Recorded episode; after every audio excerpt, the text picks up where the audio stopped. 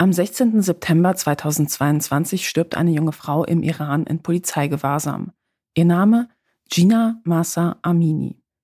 Die islamische Sittenpolizei hatte sie kurz zuvor wegen einem angeblichen Verstoß gegen die Kleiderordnung festgenommen. Schon bald war klar, dass Gina Masa Amini vor ihrem Tod massiven Misshandlungen ausgesetzt war. Seitdem gehen Tag für Tag Zehntausende, vor allem junge Menschen im Iran auf die Straße. Sie rufen Tod dem Diktator und Jin Jian Azadi. Frau, Leben, Freiheit. Das Regime geht mit massiver Brutalität gegen die Protestierenden vor. Nun droht das Regime sogar, zahlreiche Festgenommene hinrichten zu lassen. Wie ist die aktuelle Situation im Iran und was sollten Deutschland und die EU tun, um den Demonstrierenden den Rücken zu stärken? Genau darüber habe ich mit Gilda Sahebi gesprochen. Sie spricht fließend Persisch und arbeitet als freie Journalistin. Ihre Beiträge zu den Protesten im Iran erschienen unter anderem beim Spiegel und in der Taz. Willkommen beim Denkangebot Podcast. Mein Name ist Katharina Nokun und unser Thema heute lautet Jin Jian Azadi. Die Proteste im Iran.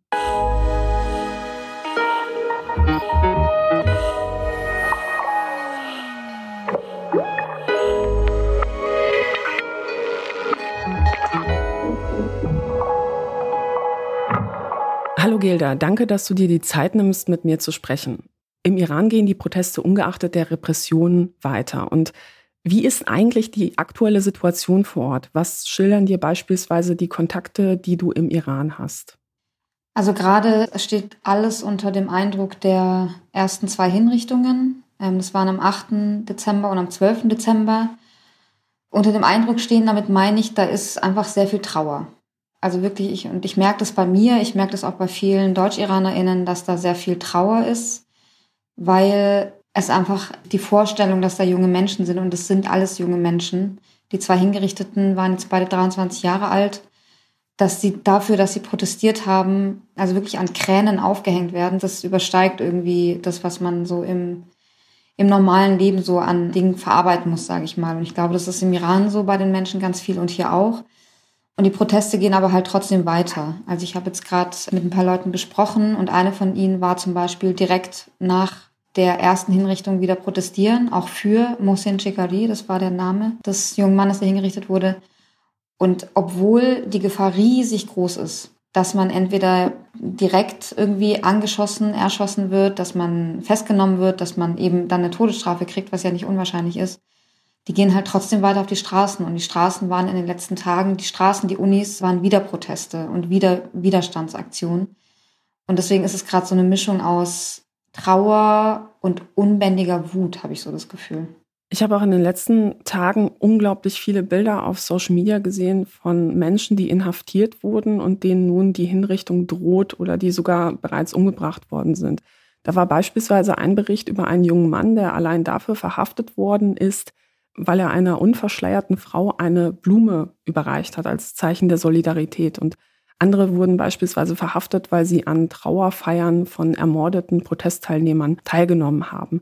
Weiß man eigentlich etwas zu den Zahlen, wie viele Menschen mittlerweile in Haft sind und wie vielen Menschen die Hinrichtung droht? Man muss ja sagen, vor äh, vielen Jahren gab es ja auch schon mal ähm, so große Hinrichtungswellen im Iran. Das ist tatsächlich etwas, ja, womit das Regime keine Probleme zu haben scheint. Ja, absolut. Also zu den Zahlen, es sind um die 18.000 Menschen jetzt inhaftiert in den Gefängnissen. Wie vielen jetzt die Hinrichtung droht, kann man nicht sagen, weil man eben nicht weiß, inwieweit das Regime so weitermacht wie bisher. Weil die Leute, die jetzt Todesstrafe erhalten haben, das sind laut Amnesty International mindestens 20, es sind aber wahrscheinlich mehr. Das ging also super schnell. Also wirklich, die wurden teilweise im November festgenommen und drei, vier Wochen später wurden sie schon hingerichtet, jetzt die ersten zwei.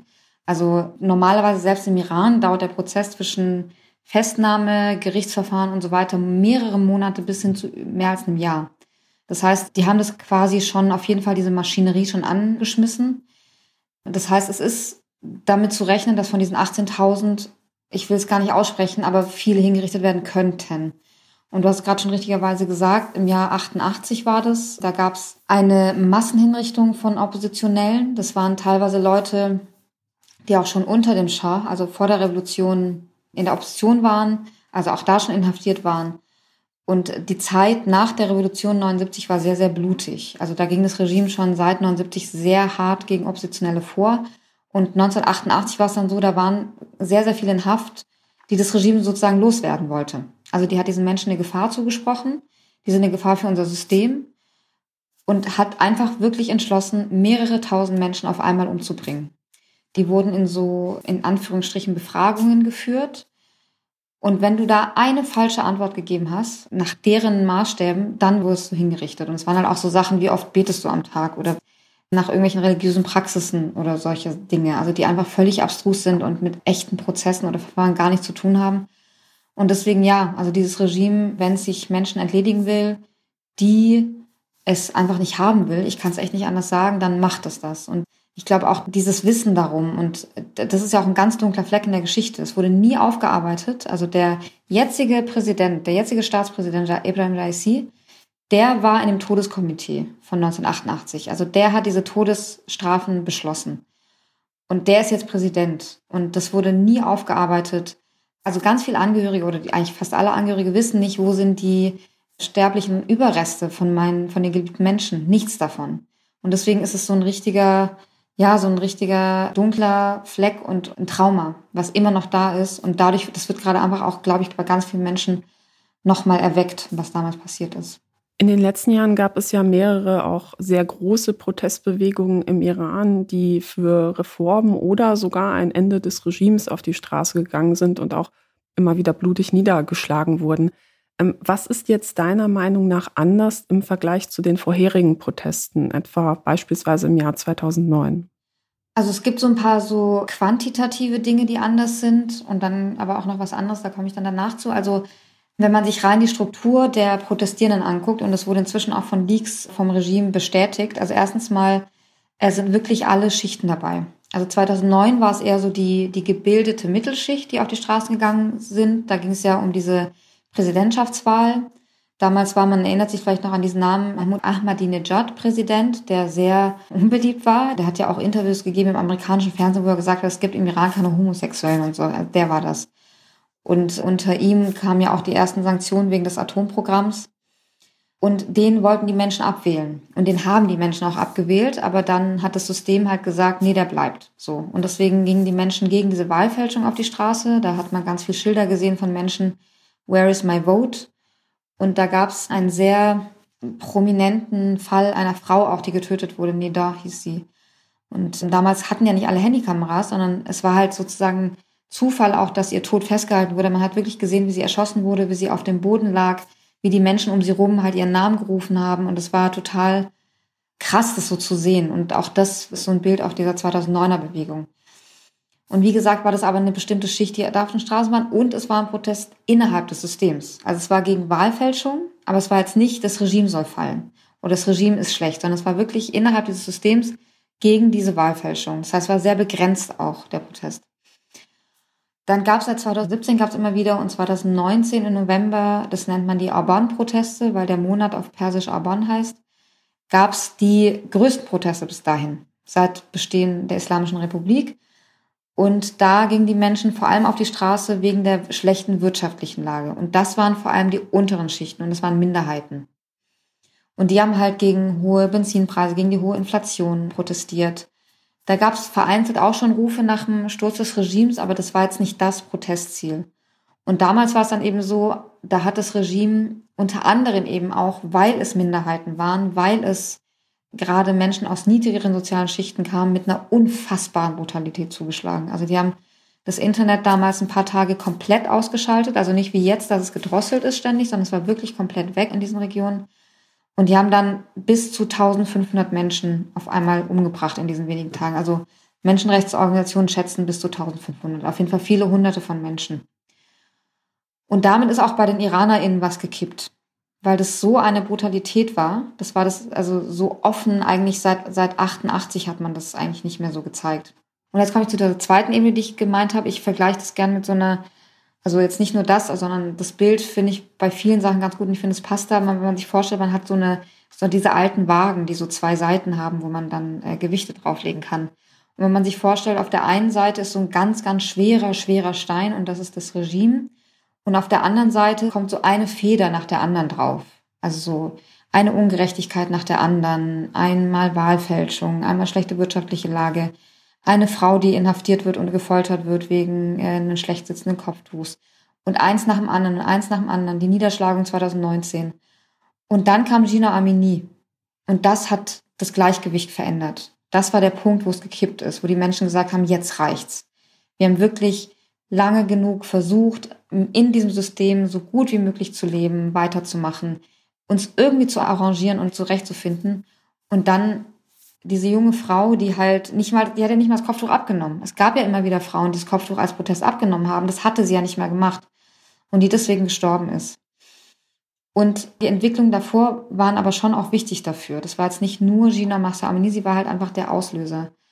Eigentlich schon am ersten Tag der Proteste war mir eigentlich schon klar, das ist anders. Weil das war auf, auf ihrer Beerdigung in Sorkes, da wo sie herkommt, dem Ort in Kurdistan, im Westiran. Und da hat man ganz viele Menschen äh, bei ihrer Beerdigung und alle Frauen in dieser Menge hatten ihre Kopftücher abgenommen und haben die so in der Luft geschwenkt. Und als ich das gesehen habe, da habe ich schon gemerkt, das gibt's nicht. Das ist was anderes. Das ist einfach, was hat man noch nie gesehen. Die haben Jinjian Azadi gesungen, ähm, Frau Leben Freiheit. Und da hat es begonnen und das hat alle Menschen angefacht, das zu machen. Also Frauen, Menschen, Queers, Trans, die LGBTIQ-Community ist dabei. Alle Schichten. Es ist nicht nur die Mittelschicht, es ist nicht nur die Unterschicht, es sind wirklich alle Schichten. Ich hatte letzte Woche mit Razel Abdullahi, die vor ein paar Wochen aus Iran geflohen war. Sie war auch bei Margret Illner unter anderem. Und sie hat zum Beispiel erzählt, auch im Norden Teherans wird protestiert. Und der Norden Teheran ist so die reiche Region. Also die haben keine finanziellen Sorgen, denen geht's gut. Die haben auch ihre Freiheiten. Wenn du Geld hast, hast du auch deine Freiheiten. Und sogar die machen mit. Also es sind wirklich alle. Und ganz, ganz, ganz, ganz wichtig ist eben, dass auch die KurdInnen mitmachen und nicht nur das, sondern es ging ja auch wirklich von Kurdistan aus, weil Gina Massa Amin ja eben Kurdin war. Und in Sistan, Belutschistan, in allen Regionen dieses Landes, in allen 31 Provinzen protestieren die Menschen und wollen die Menschen dieses Regime absetzen. Und das ist halt echt was Besonderes. Und es gibt dieses wunderbare Lied Baraye, das einige auch als die inoffizielle Hymne des Protests bezeichnen. Darin heißt es in einer Strophe unter anderem für meine Schwester, deine Schwester und unsere Schwestern, für den Wechsel alter Werte, für die Scham, für die Armut, für die Sehnsucht nach einem normalen Leben. Was bedeutet das? Also wie sieht dieses normale Leben aus, für das die Menschen auf die Straße gehen und wie unterscheidet sich das eigentlich von ihrem derzeitigen Alltag im Regime? Ja, dieses Lied ist echt was Besonderes. Ich glaube, es sind auch ganz viele IranerInnen, wenn die das hören, dann fließen immer sofort die Tränen, weil das eigentlich so leicht einfache Dinge sind. Also es gibt auch eine Zeile, die sagt, für die armen Hunde, die, für die armen unschuldigen Hunde, die verboten sind. Für die afghanischen Kinder auch eine Liedstrophe. Genau, auch super schön. Für die afghanischen Kinder. Und eins, wo, wo bei mir, ich, wo ich immer Tränen in die Augen kriege, ist dann für das Mädchen, das eigentlich ein Junge sein wollte. Mhm. Also deswegen ist auch das Wort Scham irgendwie ganz wichtig, weil es wird dir eigentlich beigebracht in diesem Staat, dass du dich schämen musst für das, was du bist. Also du darfst nicht sein, was du bist. Wenn du Frau bist, dann musst du dich schämen, weil wenn du irgendwie zu viel Haut zeigst oder deine Haare zeigst, dann begehst du eine Sünde. Und das ist mit Scham verbunden. Das heißt, dir wird beigebracht, dich für deine Identität zu schämen. Oder eben, wenn du queer bist oder wenn du trans bist. Alles wird mit Scham belegt, was, was mit unserer Identität zu tun hat.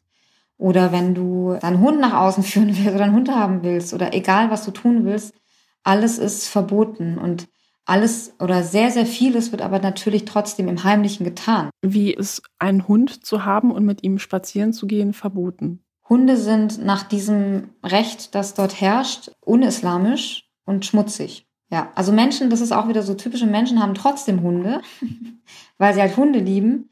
Aber du kannst halt Pech haben, es kann gut gehen, dann führst du den irgendwie ganz früh in der, in der Frühliebe mal Gassi oder gar nicht, am besten im Garten. Und dann aber kann es sein, dass du mal Pech hast und erwischt wirst. Und dann kann es sein, dass der Hund umgebracht wird oder du, dir irgendwas passiert.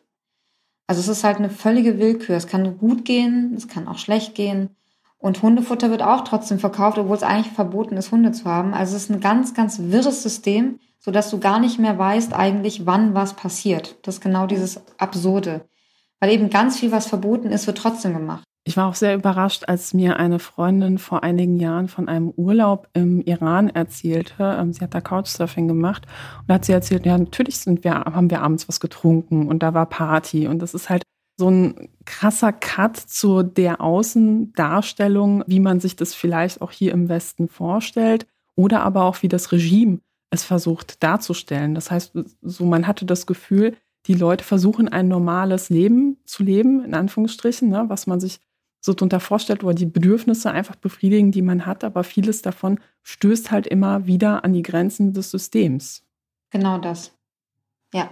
Also zum Beispiel Hochzeiten. Eigentlich müssen Männer und Frauen getrennt, nicht heiraten, getrennt feiern. Wo du denkst, hä? Also, hä? Also, und dann, aber natürlich kommen die Leute dann zusammen und dann wird halt äh, Geld gezahlt. Also es wird dann halt jemandem irgendwie Geld bezahlt, damit nicht kontrolliert wird. Kann aber trotzdem sein, dass kontrolliert wird und dann hat man halt Probleme. Oder eben Partys, auch das, die werden natürlich gefeiert. Es wird Alkohol gebrannt. Die Menschen haben auch fast alle Satellitenschüsseln auf den Dächern und gucken halt West, also Exilsender und Exilfernsehen und so weiter und, und Westsender auch. Alles verboten.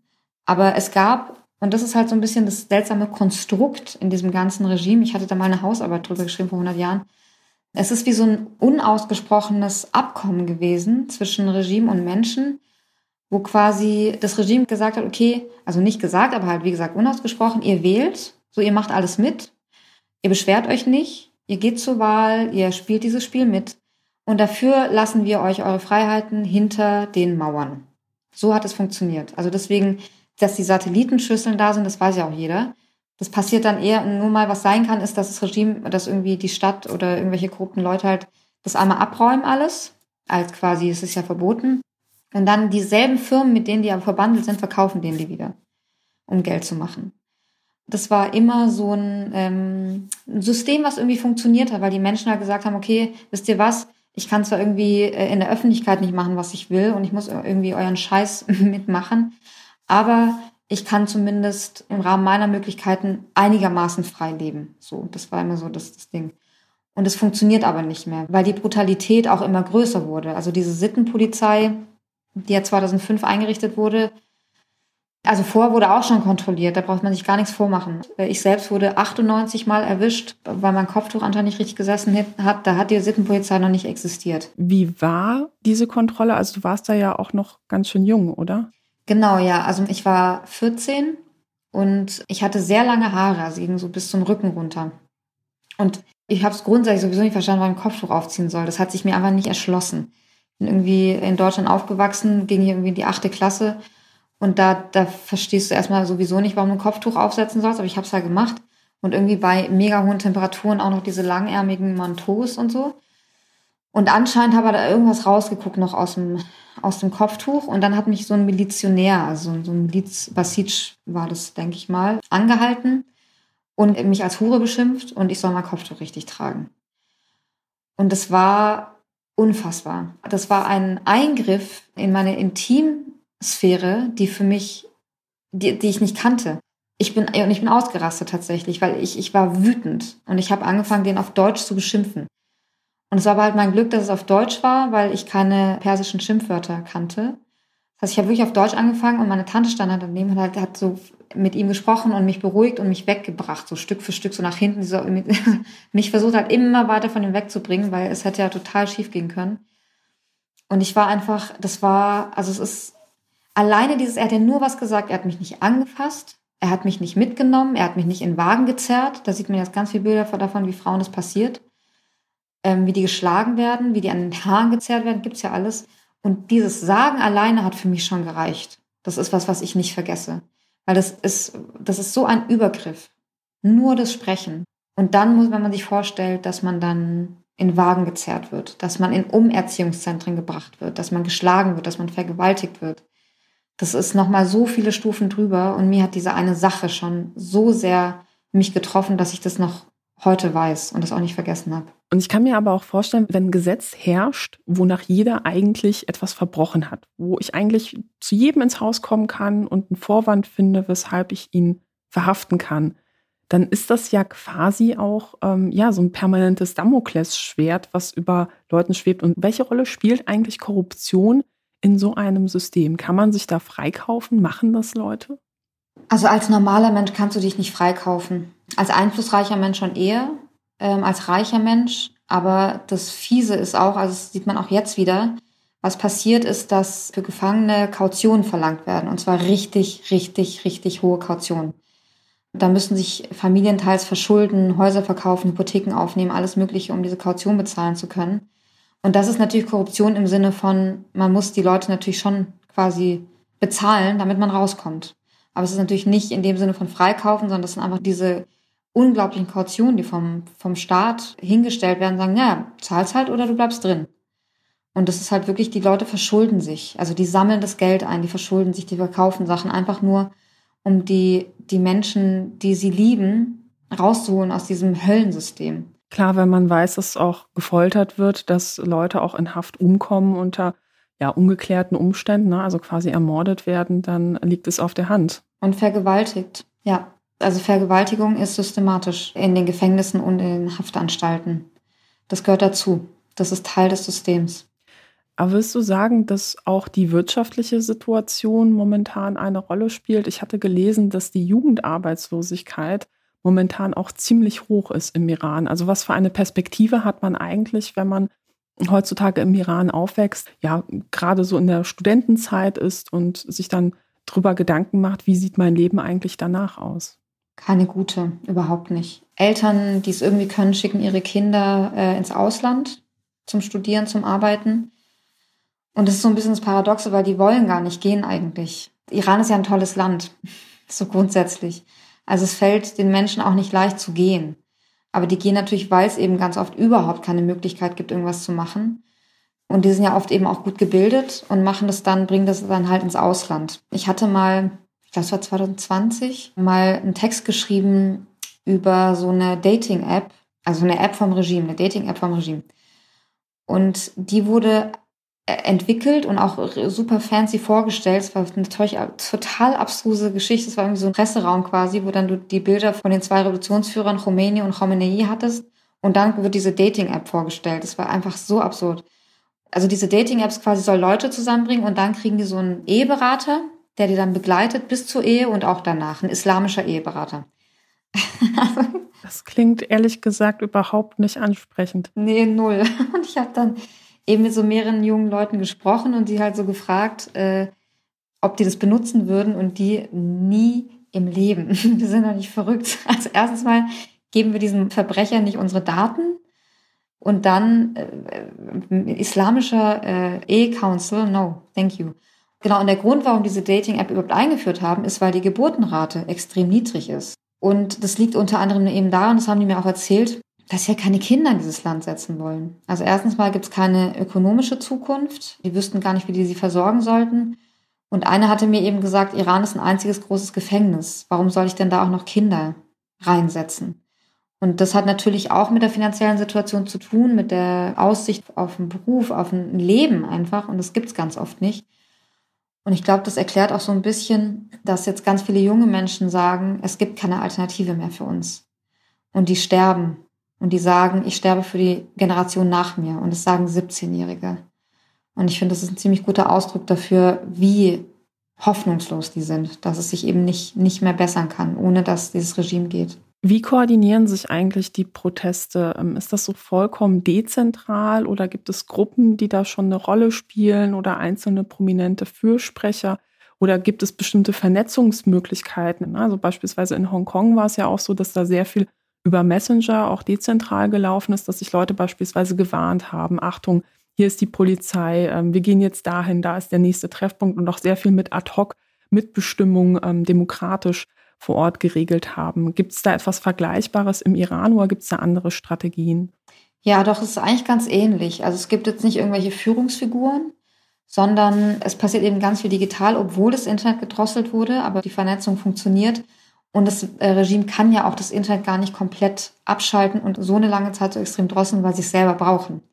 Die brauchen es für die Regierungsgeschäfte und die Wirtschaft braucht es. Die Wirtschaft ist eh schon so weit unten, die können das nicht noch weitermachen, indem sie das Netz ganz abstellen. Das heißt, das Internet ist auf jeden Fall eine super wichtige Quelle. Ähm, ich hatte jetzt mit einer Protestierenden gesprochen, die letzte Woche nach der ersten Hinrichtung protestieren war. Und die hat gesagt, Sie wissen zum Beispiel inzwischen, dass nach zehn Minuten ungefähr spätestens die Sicherheitskräfte, also die, die Nicht-Sicherheitskräfte, diese Regimekräfte und die Polizei und Miliz kommen, weil die zumindest in Teheran diese ganze, die ganze Stadtinfrastruktur angepasst haben an den Protesten, also die Polizei und die Milizen. Das heißt, sie haben zum Beispiel, also Teheran ist eine Stadt des Staus und die haben einfach eine Hälfte der Straße abgesperrt, damit die Autos der bewaffneten Kräfte halt durchkommen können, ohne im Stau zu stehen. Dann ganz viele Kameras, die eigentlich Verkehrskontrolle machen, wurden jetzt umfunktioniert zu Überwachungskameras. Und Einheiten sind überall an verschiedenen Orten, an Schulen, in Krankenhäusern, die verstecken sich quasi, damit sie überall schnell sein können. Und da warnen sich die Leute. Und äh, sie machen zum Beispiel aus, dass sie sich an einem Ort treffen, protestieren und nach zehn Minuten lösen sie sich auf, weil sie wissen, jetzt kommen die Regimekräfte und dann gehen sie woanders hin. Mhm. Und die sind alle miteinander verbunden. Oder es ist alle, aber sehr viele sind miteinander verbunden. Ich merke es immer daran, wenn ich irgendwie eine Info kriege von einem Kontakt, dann gibt ein anderer Kontakt mir genau dieselbe Infos. Die wissen auch sofort, wenn irgendwie jetzt zum Beispiel, wenn jemand ein Todesurteil bekommen hat. Ich kriege da von verschiedenen Quellen dann immer die Nachrichten. Dann gibt es eine Revolutionszeitung zum Beispiel. Es gibt ganz viele Flugblätter, die verteilt werden. Es gibt so Jugendgruppen, die nennen sich Jugend der Viertel. Die posten Videos gegenseitig, die ähm, machen auch ganz viel über Instagram zum Beispiel. Also da ist sehr, sehr viel Vernetzung. Und ich glaube, ganz viel ist auch dafür, um einander zu zeigen, dass man nicht alleine ist. Ich glaube, es geht auch ganz oft darum. Also natürlich geht es um die praktische Vernetzung. Äh, in Twitter Spaces treffen sich zum Beispiel auch. Also das ist auch ein, ein Ort, wo die sich treffen. Und aber eben um zu wissen, zu merken, so um sich auch Halt zu geben, halt weiterzumachen, gerade wenn sowas passiert wie mit den Hinrichtungen. Und ähm, was mir schon mehrere erzählt haben, ist, dass das ist jetzt nicht wirklich eine Vernetzung, das sagt so aus, was diese Proteste mit den Menschen machen, ist, dass die Menschen sich auf den Straßen zulächeln. Das gab es vorher nicht auf die Art und Weise. Das ist wie so eine Verbundenheit. So, wir denken dasselbe, wir wollen dasselbe. Und das ist in allen Orten so. Ich habe jetzt von verschiedenen Orten gehört und das finde ich total schön und total stark. Und es gab ja auch einige prominente Fürsprecher für die Proteste, auch im Iran, also beispielsweise bekannte Sportlerinnen ähm, und Sportler. Und dann war es aber auch so, dass kurz nachdem der Protestsong Baraye viral gegangen ist, plötzlich auf dem Instagram-Account des Sängers dann ein ja sehr merkwürdiges Video-Statement aufgetaucht ist, in dem er sich ja sehr weich gespült und auch sehr regimeunkritisch geäußert hat. Und die Vermutung liegt ja nahe, dass es sich dabei um ein abgepresstes Statement handelt. Und es gab auch andere Statements dieser Art. Ist das etwas, was systematisch auch schon seit vielen Jahren passiert? Und wie ordnen das die Menschen ein? Also sagen die sofort so, ja, okay, der wurde jetzt erpresst oder ähm, da wurde die Familie unter Druck gesetzt oder sagen die, ja gut, ähm, vielleicht hat er das ja doch nicht so gemeint. Also es erscheint mir ja so ein bisschen, mhm. ja, also auch eine komische Strategie, wobei man andererseits vielleicht sagen muss, vielleicht ist die Strategie dahinter einfach dieses Drohpotenzial, ne, dass man zeigt, ich kann, wenn ich will, dich so weit bringen, dass du öffentlich deine Aussagen revidieren musst. Ja, ich finde, das ist total klug beobachtet. Und die Frage ist auch genau richtig, finde ich, weil genau das ist es, wenn die Leute sowas sehen, wissen die sofort Bescheid.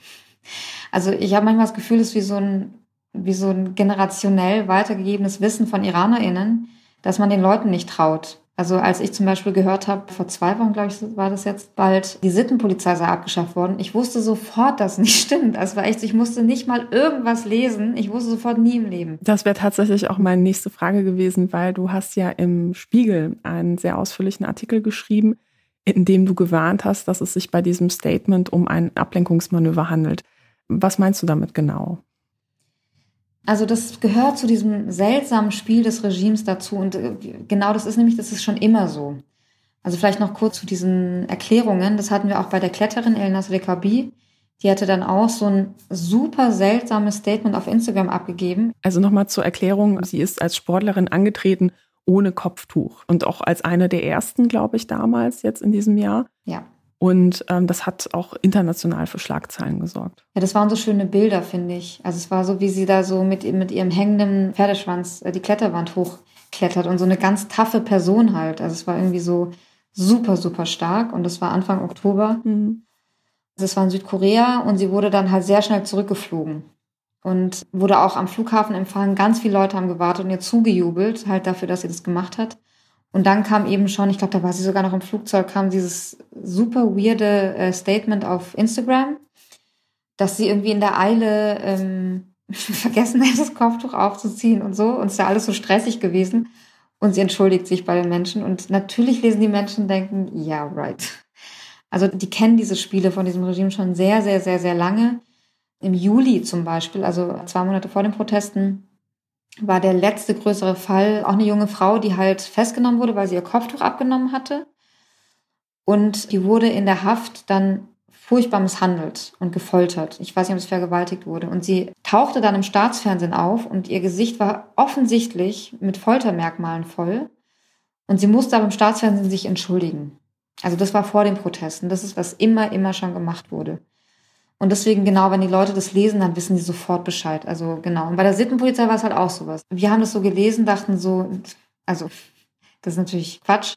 Also es war eine Pressekonferenz von dem Generalstaatsanwalt.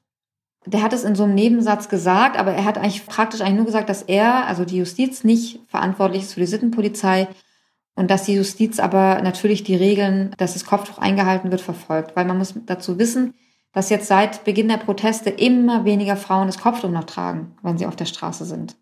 Also die Stadtbilder sind voll von Frauen ohne Kopftuch. Und die Sittenpolizei ist gar nicht mehr auf den Straßen. Also die kontrollieren das auch nicht mehr, auch weil Angst ist, dass wieder so ein Fall wie Gina Massa Amini passiert. Das kann sich das Regime gerade nicht leisten. Und das war der Hintergrund von diesem Statement. Und jetzt ist natürlich die Frage, hat er das absichtlich so formuliert, dass man daraus hätte schließen können, dass die Sittenpolizei nicht mehr existiert? War es einfach Zeichen des Chaos, das sowieso in diesem Regime ist oder nicht. Ich glaube, es war eher Absicht. Ähm, jedenfalls wurde diese Meldung eben äh, vor allem im Westen groß aufgenommen. Die New York Times hat getitelt, Sittenpolizei abgeschafft. Hier wurde absurderweise sogar am Montag noch getitelt, überall, die Sittenpolizei wurde abgeschafft. Und am Sonntag hatte ich diesen Text schon geschrieben und auch auf Social Media haben schon ganz viele Menschen gesagt, so hey, das stimmt nicht. Und selbst wenn die Sittenpolizei abgeschafft ist, ist ja die Frage, gibt es eine andere Institution, die dann vielleicht anders heißt oder andere genau. äh, Kräfte übernehmen das dann? Ne? Also genau, das hätte gar keine Rolle gespielt. Also die Sittenpolizei, hatte ich ja vorhin gesagt, ist 2005 erst etabliert worden. Davor hat das iranische Regime auch schon 26 Jahre lang erfolgreich Frauen unterdrückt. Also da haben sie die Sittenpolizei auch gar nicht für gebraucht. Von daher hätte es sowieso keinen Unterschied gemacht und dann hat sich aber auch herausgestellt, dass es nicht mal stimmt. Und vor allem ist ja natürlich auch unbestritten, dass, ja, sag ich mal, es, es geht den meisten Menschen auf der Straße ja offensichtlich um mehr als um die Sittenpolizei, sondern um wirklich ein anderes Leben. Wie ist das eigentlich mit Opposition innerhalb des Landes oder oppositionellen Kräften, kritischer Presse, NGOs? Also wie massiv ist da die Unterdrückung in den letzten Jahren gewesen? Hat sich da eigentlich was verändert oder nochmal verschärft? In Phasen immer wieder. Also jetzt seit ein paar Jahren tatsächlich ist es noch mal noch schärfer geworden. Ich glaube, das hat auch jetzt unter anderem dazu geführt, dass es diese Proteste gibt. Also eine Opposition gibt's nicht. Es gibt das System. Es gibt im Parlament keine oppositionellen Fraktionen oder sowas, sondern alle, die in diesem System PolitikerInnen sind, sind in diesem System und die unterstützen das System auch. Deswegen war diese Bezeichnung Reformer und Hardliner eigentlich schon immer irreführend weil natürlich auch die Reformer, die sogenannten, ein System unterstützt haben, das Frauen vergewaltigt, das Frauen nur den, den, halben Wert eines Mannes zuspricht, als Beispiele. Also das ist das System, das auch Reformer, sogenannte Reformer unterstützt haben. Es gibt oppositionelle Figuren, die sehr, sehr wichtig sind für die Menschen auch. Also immer wieder verschiedene äh, Shirin Ebadi war so eine, die ist aber dann ja schon vor vielen Jahren, hat sie das Land verlassen. Sie hat ja als Menschenrechtsanwältin, als Anwältin Menschen verteidigt und hat dadurch sich eingesetzt, bis es ihr dann eben so unmöglich gemacht wurde, dass sie das Land verlassen musste. Aber sie hat es wirklich sehr lange getrieben. Es gibt Filmemacher, die das auf ihre Art und Weise immer probieren. Die jetzt auch Jafar Panahi ist jetzt auch im Gefängnis. Auch er hat versucht, seine Filme irgendwie innerhalb des Systems noch zu machen und trotzdem so gut wie möglich irgendwie eine Art von Opposition damit auszudrücken. Also in der Kunst, in der Kultur. Ähm, wir haben gerade, wir reden von Rappern, Tomasz Salehi zum Beispiel, äh, Saman Yassin, das sind auch so Rapper, die halt durch ihre Musik Opposition ausgedrückt haben. Es gibt Hussein Donari, das ist einer der bekanntesten Oppositionellen, der ist Blogger und Menschenrechtsaktivist, der war schon nach 2009, nach dem Protest im Gefängnis, viele Jahre. Und auch jetzt war er wieder im Gefängnis, ist gerade auf Kaution frei. Nassim Sotoudeh, eine Menschenrechtsanwältin, die unglaublich auch mutig ist und wirklich in diesem System immer wieder ihr Leben aufs Spiel setzt und ihre Freiheit aufs Spiel setzt, um eben innerhalb des Systems so viel Opposition zu leisten, wie geht. Also so ist das halt. Es gibt keine freie Presse. Ähm, es gibt immer wieder JournalistInnen, die halt versuchen, auch da so weit zu gehen, wie es überhaupt geht, aber man weiß eben nicht, wann schlagen sie zurück. Also in dieser Art und Weise funktioniert das dann immer. Und du hast eben geschildert, dass ja auch die Reformer für ein ja, frauenunterdrückendes System ja eingetreten sind, immer und immer noch eintreten. Was bedeutet das eigentlich konkret? Also wie anders ist mein Leben als Frau im Iran im Vergleich zu einem Mann? Man muss ja auch dazu sagen, dass beispielsweise in der Bildung es ja auch sehr interessante Entwicklungen gibt. Also mittlerweile schließen mehr Frauen im Iran die Universität ab. Aber wie ist beispielsweise dann ja meine Perspektive in Bezug auf die Selbstbestimmung meines Lebens, selbst mit Top-Abschluss. Genau das ist der Punkt. Also genau wie du es beschreibst. Es war der Urfehler sozusagen dieser islamistischen Herrscher, dass sie Frauen von einem Tag auf den anderen Freiheitsrechte genommen haben, sie rechtlich halbiert haben, ihren Wert, eingeschnitten haben, ihre jegliche Freiheiten und gleichzeitig aber nicht verboten haben, dass sie sich bilden dass sie arbeiten. Also Frauen äh, machen alle Berufe im Iran. Also sie sind Ärztinnen, sie sind Anwältinnen, sie, sie machen alles, was man so macht. Also ist auch normal, arbeiten zu gehen als Frau. Komplett normal, ja, ja, genau. Also als Frau gehst du in der Regel arbeiten. Also in, unserer Generation sowieso. Also ich habe in meiner Familie nur Frauen, die halt arbeiten. Das ist ganz normal. Hm. Das musste ja irgendwann explodieren, weil du halt Frauen quasi sich bilden lässt, die kennen die Welt, sie reisen, Sie haben Familien im Ausland, sie haben Freundinnen im Ausland, sie sind auch oft im Westen unterwegs oder in anderen Ländern und wissen, dass das, was da im Iran los ist, nicht stimmt, dass es nicht in Ordnung ist, dass es nicht normal ist und dass ihre Freiheiten halt ähm, beschränkt werden, dass sie nicht als Journalistinnen schreiben können, was sie wollen, dass sie ähm, nicht äh, als Richterin arbeiten können, dass sie sich nicht einfach so scheiden lassen können, dass sie nicht automatisch, also dass sie nicht das Sorgerecht kriegen nach einer Scheidung. Also ganz, ganz viele verschiedene Sachen. Ich habe das in der Familie erst gehabt, dass jemand sich hat scheiden lassen und der Sohn ging zum Vater. Da konnte sie auch nichts machen. Also solche Dinge. Und das ist halt das Absurde. Wir sehen es auch an den Protesten an den Universitäten. Da sind ganz viele Frauen dabei, weil äh, natürlich wollen sie leben, wie sie wollen und sie wollen sich auch ausdrücken können, wie sie wollen und das dürfen sie alles nicht. Es gibt keine Meinungsfreiheit in dem Land und eben ganz besonders für Frauen nicht.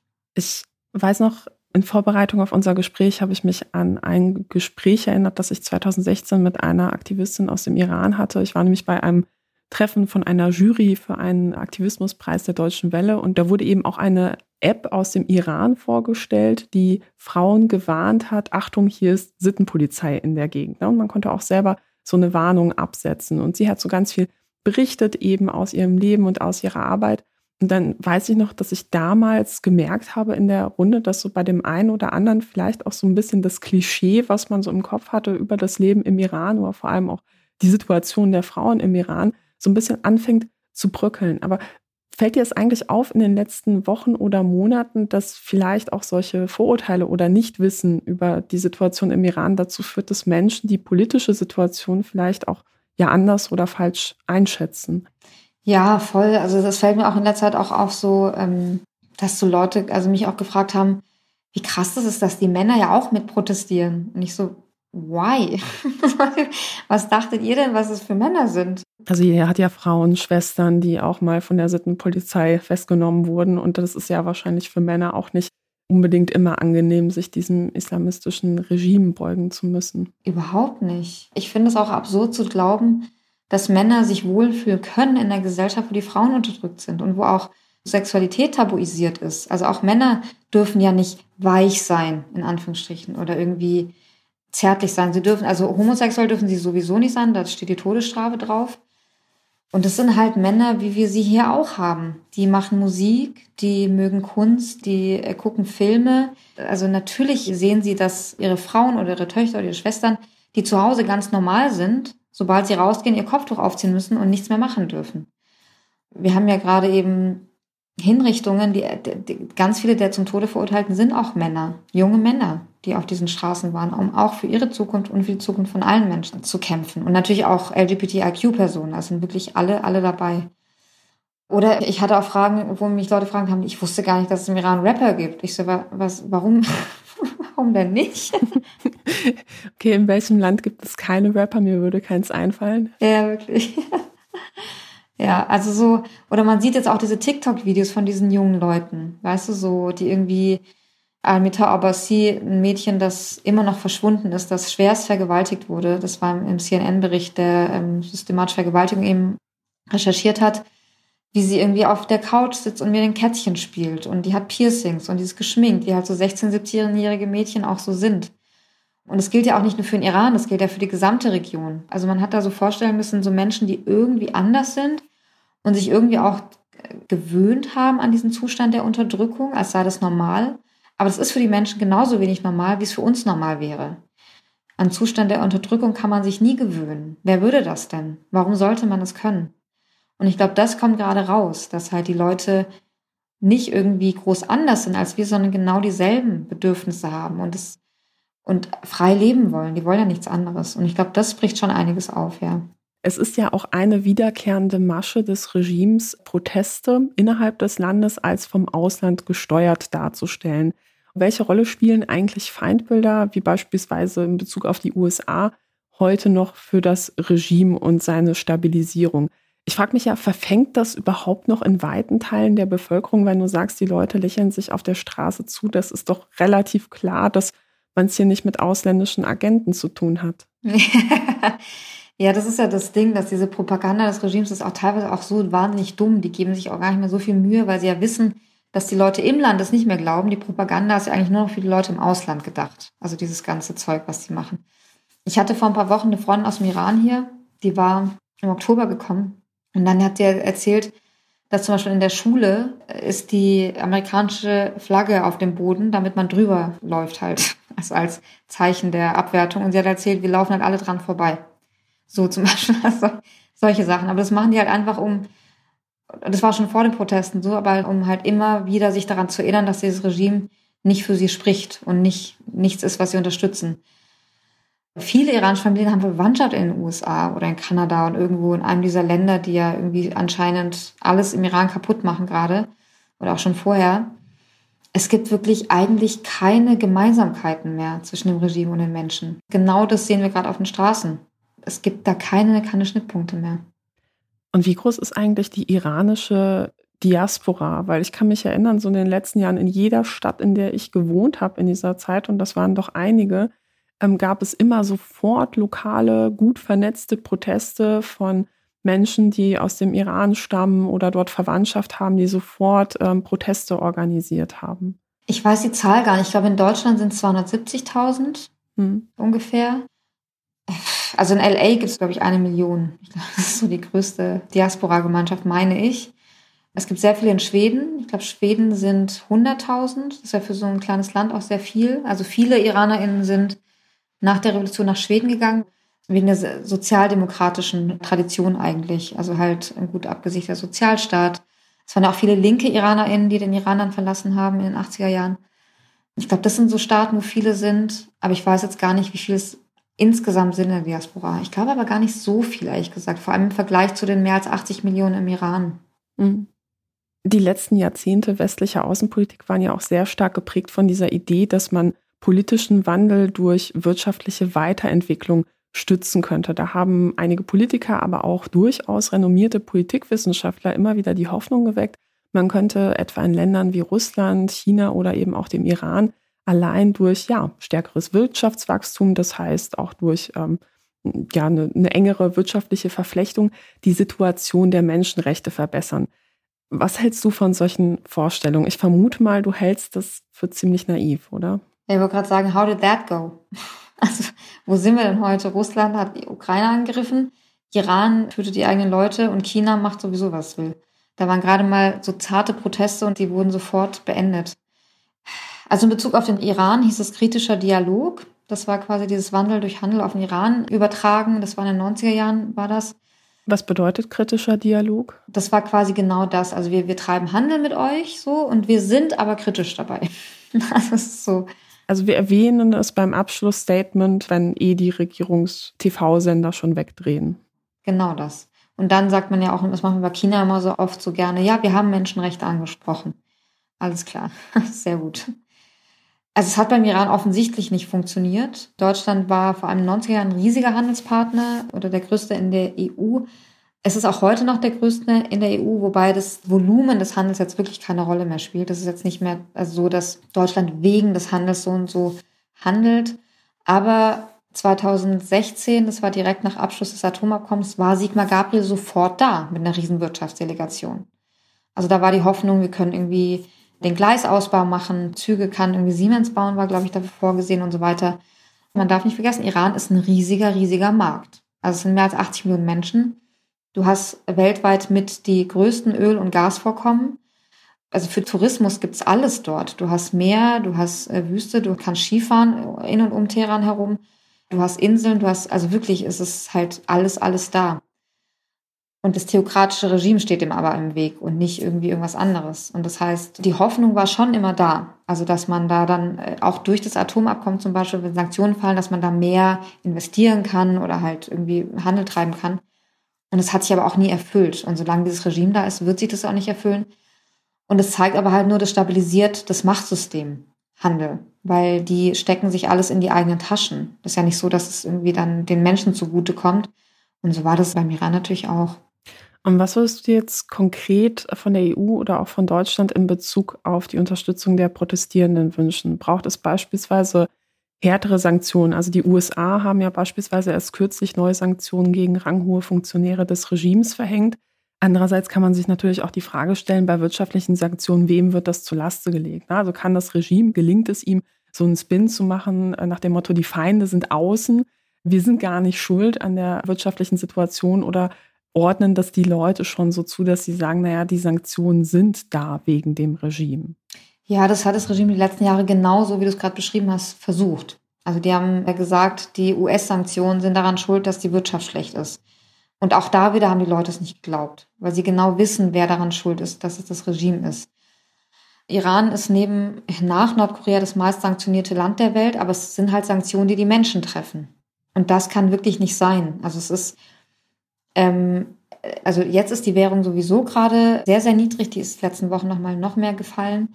Aber diese Sanktionen, die die Menschen treffen, die müssen auch überprüft werden, ob die wirklich irgendwas gebracht haben, weil offensichtlich haben sie ja nichts gebracht.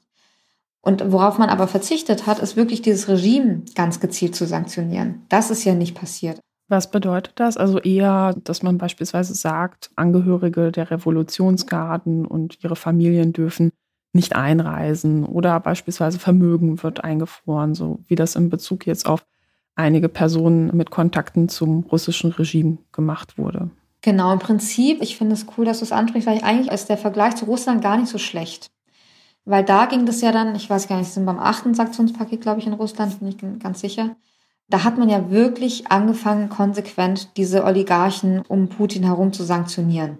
Es wurden ja sogar Yachten konfisziert.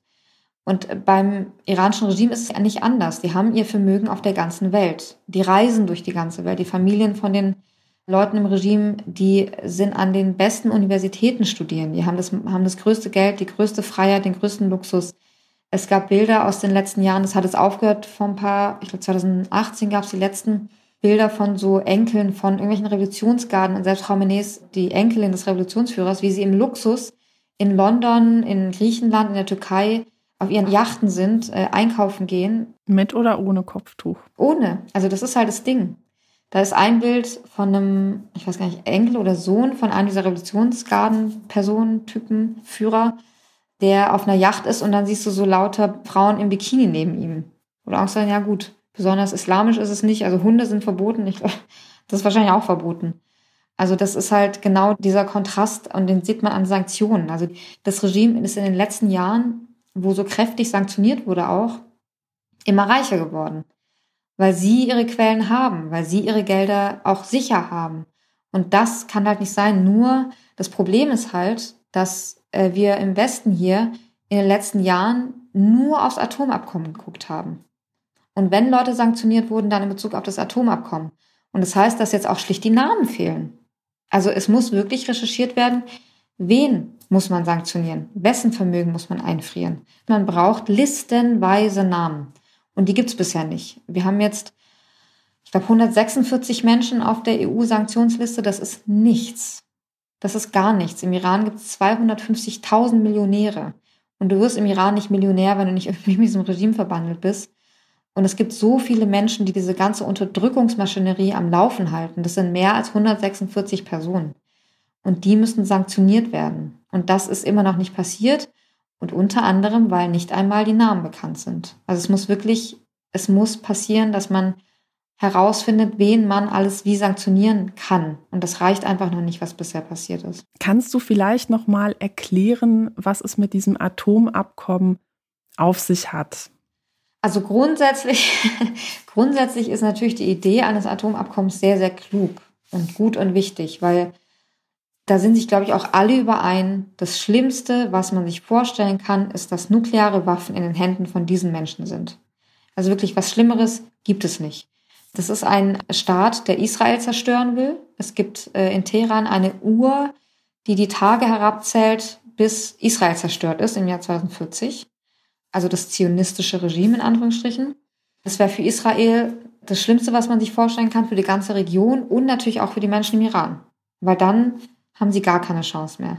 Das heißt grundsätzlich, also nicht, dass man das für die Menschen im Iran gemacht hätte, aber grundsätzlich ist dieses Atomabkommen eine gute Idee gewesen. Weil das Regime gedroht hat, wir entwickeln eine Atombombe und könnten sie dann eventuell einsetzen. Hm, Oder? Genau, nie offen. Haben sie nie offen gesagt. Die wollen ja immer noch keine Atombombe offiziell. Also gehört natürlich so Propaganda dazu. Die haben nie zugegeben, wir wollen eine Atombombe. Wir haben sogar, äh, ich glaube, es war Khamenei selber, der gesagt hat, eine Atombombe sei unislamisch. Genau, das ist das ist, ich sage, die Propaganda ist einwandfrei in diesem Land. Aber die Hinweise waren so groß, dass sie offensichtlich ein Atomprogramm entwickeln, dass es dann eben zu Sanktionen kam. Die erste Sanktionsrunde in der UN war, glaube ich, 2006, also schon relativ lang. Und dann hat man viele Jahre auch an diesem Atomabkommen gearbeitet, was eine hohe, große diplomatische Leistung war, dass man das hinbekommen hat. Und ich erinnere mich 2015 war eine unbändige Freude, als dieses Atomabkommen abgeschlossen wurde. Im Iran haben die Menschen auf den Straßen getanzt, weil sie gedacht haben, endlich werden wir ein Mitglied der internationalen Gemeinschaft, wir sind nicht mehr so ein Paria-Staat, die Wirtschaft wird besser werden. Das war so die Hoffnung und die hatten wir auch. Also ich dachte das auch damals, 2015. Und was war in diesem Abkommen festgeschrieben oder festgelegt? Also erstmal das Wichtigste ist, dass Inspektorinnen der Internationalen Atomenergiebehörde ins Land dürfen und kontrollieren dürfen. Das ist eigentlich das Wichtigste in diesem Abkommen, dass halt Kameras in den Atomanlagen sind, dass die Inspektorinnen reinkommen dürfen, dass die internationale Gemeinschaft sieht, was in den Atomanlagen passiert im Iran. Also die Kontrolle vor allem. Dann eben, dass zur zivilen Nutzung bis zu wie viel Prozent der Iran Atom anreichern darf, welche Atomanlagen wo erlaubt sind. Also es war einfach alles, was in diesem System im Iran war, reglementiert und kontrolliert. Und ich glaube, es war eine Anreichung von drei Prozent, das bin ich nicht ganz sicher, war erlaubt. Und jetzt sind sie schon bei 60, glaube ich. Also die haben jetzt äh, bis 60 Prozent schon angereichert Uran und sie brauchen 90, um dann damit Atomwaffen bauen zu können. Deswegen war das gut. Nur hat der Iran immer wieder schon dagegen verstoßen, auch vor, bevor Trump ausgestiegen ist aus dem Abkommen. Und ich finde es immer ganz interessant, weil ich finde, dass äh, bei uns immer äh, Trump und Netanyahu die Schuld daran gegeben wird, dass dieses Atomabkommen nicht funktioniert hat weil Trump ausgestiegen ist und Netanyahu war immer dagegen gegen das Abkommen. Also grundsätzlich rede ich gerade gar nicht mehr über das Abkommen, weil das ist sozusagen gar nicht mehr so wichtig, weil es wird nicht mehr verhandelt, aber es ist nicht vom Tisch, das nicht. Also die Vorstellung, dass dieses Atomabkommen jetzt noch zum Ende kommt, ist für mich total abstrus, weil dann müsste man ja Sanktionen erlassen.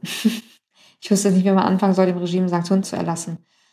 Aber ähm, kurz nochmal zu Trump und Netanyahu. Also Trump ist dann ausgestiegen und die Europäer haben ja versucht, das noch irgendwie aufrechtzuerhalten. Geht aber natürlich nicht, ging nicht ohne die USA. Aber dieses Atomabkommen hat auch vorher schon nicht funktioniert. Also das Regime hat sich immer weiter bereichert, hat sein ballistisches Raketensystem ausgebaut. Also das ist ein sehr starkes und kräftiges Raketenprogramm, was sie dort haben, Waffenprogramm. Wir hatten den Abschuss der ukrainischen Passagiermaschine 2020 auch, wo ich glaube fast 300 Menschen gestorben sind. Das heißt, es ist nicht so, dass dieses Abkommen das Regime irgendwie in den, in den Schoß der Weltgemeinschaft zurückgebracht hätte. Was meinst du nochmal mit dem Abschuss? Was hat das Regime damit zu tun? Das war das Regime. Also die Revolutionsgarden haben diesen Passagierflieger, der in Teheran gestartet ist, 2020, abgeschossen. Mhm. Die haben dann gesagt, das war ein Versehen. Und einer der wichtigsten Oppositionsführer im Ausland kommt quasi aus diesem Abschuss, weil seine Frau und seine Tochter waren in dieser Maschine. Und er heißt Hamid Ismail Yon und er ist jetzt einer der wichtigsten Oppositions Oppositionellen im Ausland. Er lebt in Kanada. Er hat zum Beispiel auch die riesige Demo in Berlin organisiert hm. im Oktober. Also nur um zu sagen, dieses Atomabkommen hat nicht bewirkt, dass dieses Regime irgendwie sich anpasst oder irgendwas besser macht. Menschenrechte waren sowieso nie Teil des Abkommens, also darum ging es nie. Auch das Raketenprogramm war nie Teil des Abkommens. Ähm, und es ist in den letzten Jahren nur noch extremer geworden, das Regime. Nicht in irgendeiner Art und Weise besser. Wenn du jetzt gerade mit deinen Kontakten im Iran sprichst, was für eine Stimmung nimmst du da wahr in Bezug auf die Zukunft? Denn man muss ja sagen, die Lage ist ja schon sehr verzweifelt wenn man sich anschaut, beispielsweise, wie viele Menschen jetzt gerade auch hingerichtet werden. Es gab ja zu Beginn noch Spekulationen, ob sich die Sicherheitskräfte vielleicht solidarisieren. Es gab dann immer mal wieder einzelne Berichte oder Bilder, die dahingehend auch Hoffnungen geweckt haben. Aber viele Experten sagen ja, dass sie das eher für unwahrscheinlich halten. Würdest du das teilen oder wie sehen das auch deine Kontakte im Iran? zu diesen Bildern, wo sich Regimekräfte irgendwie solidarisiert haben, die waren teilweise, scheint es auch vom Regime als Propaganda in den, sozusagen in die sozialen Medien geschüttet worden. Teilweise um zu zeigen, wie, wie freundlich die Regimekräfte eigentlich sind. Da musste man echt aufpassen, ist das jetzt echt oder was ist echt? Das, das sind alles so Methoden, die das Regime auch hat. Es gab in einem dieser geleakten Tapes, das war ein Tape unter hohen Regierungs- Leuten, also Regimeleuten von den Revolutionsgarden bzw. Basij-Milizen. Und die haben gesagt, dass die äh, Regimekräfte teilweise sehr, sehr müde sind, dass sie ermüdet sind und sie versuchen denen halt mit einem relativ hohen Gehalt sie an der Stange zu halten. Also das ist gerade so der Weg. Ich glaube jetzt nicht, dass sich äh, irgendwie eine der Streitkräfte auf die Seite der Protestierenden in den nächsten Wochen schlägt. Das glaube ich nicht. Ich glaube aber, dass die Kreise von Protestierenden und von RegimegegnerInnen und auch von Inhaftierten, also wir sind jetzt schon bei 18.000 Menschen zum Beispiel, die werden immer breiter und die werden auch irgendwann in die Kreise von diesen Sicherheitskräften rein drin sein. Das werden irgendwann die eigenen Kinder sein, das werden irgendwann die eigenen Freundinnen sein. Und ich glaube, dass auch diese Streitkräfte es nicht monatelang durchhalten werden, auf die Art und Weise weiterzumachen. Also die sind ja schon ermüdet, die sind ständig dabei, irgendwelche Proteste niederzuschlagen oder irgendwo im Einsatz zu sein. Und da muss man halt darauf warten, was passiert. Ich glaube jetzt nicht, dass es irgendwie so ist, dass alle Streitkräfte jetzt sagen, so, wir gehen jetzt auf die Seite der Protestierenden. Einfach auch deswegen, weil die teilweise schon zu viel Verbrechen begangen haben und weil ihr, ihr Lebensunterhalt von diesem Regime abhängt. Also man kann eigentlich sagen, dass fast die einzigen Menschen, die noch AnhängerInnen des Regimes sind, sind solche Leute, die finanziell oder anderweitig abhängig sind. Und ähm, die Frage ist halt, wie lange halten die das durch? Und was würdest du sagen, können wir alle tun, um die Menschen im Iran auf der Straße zu unterstützen? Gibt es beispielsweise Initiativen, die du empfehlen würdest, die man unterstützen kann, auch hier vor Ort? Also hier zum Beispiel das Women Life Freedom Collective auf jeden Fall. Die machen richtig, richtig tolle aktivistische Arbeit. Die sind ja auch gerade dabei, die Patenschaften zu vermitteln an ähm, Inhaftierte, denen die Todesstrafe droht. Das ist auch eine echt super tolle Sache, finde ich. Also heute Morgen waren es 37 Abgeordnete des Bundestags. Es werden aber auch immer mehr. Was bedeutet das? Also ist das eine symbolische Patenschaft oder auch finanzielle Unterstützung? Von finanziell weiß ich nichts, aber die schreiben zum Beispiel Briefe an den iranischen Botschafter hier mhm. und fragen konstant, so was ist mit ihm und was ist mit ihm. Und eines der Todesurteile heute wurde zum Beispiel aufgehoben. Mhm. Da hatte die Patenschaft unter anderem Marian Blumenthal. Und es hat Wirkung weil es geht wirklich darum, jetzt von politischer Seite den Druck aufrechtzuerhalten und den Druck zu steigern auf dieses Regime, weil die sich beobachtet sehen. Also das, das ist ja auch, muss man auch wissen, das sieht sich ja als legitimer Partner quasi und die sind es nicht gewöhnt, dass deren Verbrechen so, so offen liegen. Und die kriegt gerade die ganze Welt mit. Das heißt, der Druck muss weiter da sein, zu sagen, wir gucken hin. Und deswegen ist auch ganz wichtig eben die Aufmerksamkeit. Also dass man wirklich auch nochmal Posts shared, weil die meisten Infos kommen ja tatsächlich wirklich aus den sozialen Netzwerken. Da passiert ganz viel, da sieht man ganz viele ähm, Entwicklungen, was passiert gerade, was sieht man gerade, ganz viele Videos. Und die Aufmerksamkeit ist tatsächlich super, super wichtig, weil, und das sagen die Leute schon seit dem ersten Monat eigentlich, in dem Moment, wo sie aufhören zu protestieren und die Welt dann nicht mehr hinguckt, dann kommen auf jeden Fall die Massenhinrichtungen. Also dann sagen die Leute, dann kommen sie und holen uns alle ab. Weil dann hat man wieder die Situation, dass das Regime weitermachen will wie vorher, aber sich all derer entledigen will, die ihm im Weg stehen.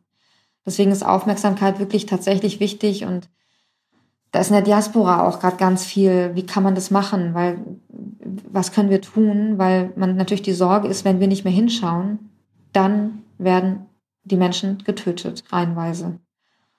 Und deswegen, also Aufmerksamkeit, man kann ja leider nicht direkt in den Iran spenden aufgrund äh, der Sanktionen. Also das äh, Land ist aus dem SWIFT-Abkommen ausgeschlossen, das heißt, man kann nicht Geld transferieren. Aber es gibt hier, es gibt auch Menschenrechtsorganisationen, die man unterstützen kann. Iran Human Rights, äh, Henga ist eine kurdische Menschenrechtsorganisation. Also die kann man auf jeden Fall unterstützen. Dann das einzige deutschsprachige Exilmedium ist das Iran-Journal. Da wurde die Förderung eingestellt von der Böll-Stiftung. Auch da kann man unterstützen, damit die weitermachen können. Also es gibt einiges, was man hier machen kann auf jeden Fall. Ihr findet alle Organisationen, die hier genannt wurden, nochmal verlinkt in den Show Notes damit ihr euch dort informieren, spenden oder auch mitmachen könnt. Ja, und damit bleibt mir nur zu sagen, vielen Dank, Gilda, für das Gespräch und vielen Dank vor allem für deine wichtige Arbeit. Vielen Dank, Katharina. Dank für deine Zeit und für die Fragen. Und damit sind wir auch am Ende dieser Ausgabe des Denkangebot-Podcasts angekommen. Alle Infos und Links zu weiterführenden Quellen findest du in den Shownotes zur Folge oder auf denkangebot.org. Falls dir die Folge gefallen hat, freue ich mich, wenn du den Podcast weiterempfiehlst oder eine Bewertung auf der Podcast-Plattform deiner Wahl dalässt. Das hilft anderen, den Podcast zu finden. Dieser Podcast finanziert sich übrigens ausschließlich über Spenden. Besonders danken möchte ich diesmal Stefanie, Peter und Oliver. Vielen Dank auch an alle anderen Spenderinnen und Spender und insbesondere all jene, die einen Dauerauftrag eingerichtet haben. Das Denkangebot ist nur dank eurer Unterstützung so in dieser Form möglich. Und damit bleibt mir nur zu sagen, tschüss und bis zum nächsten Mal.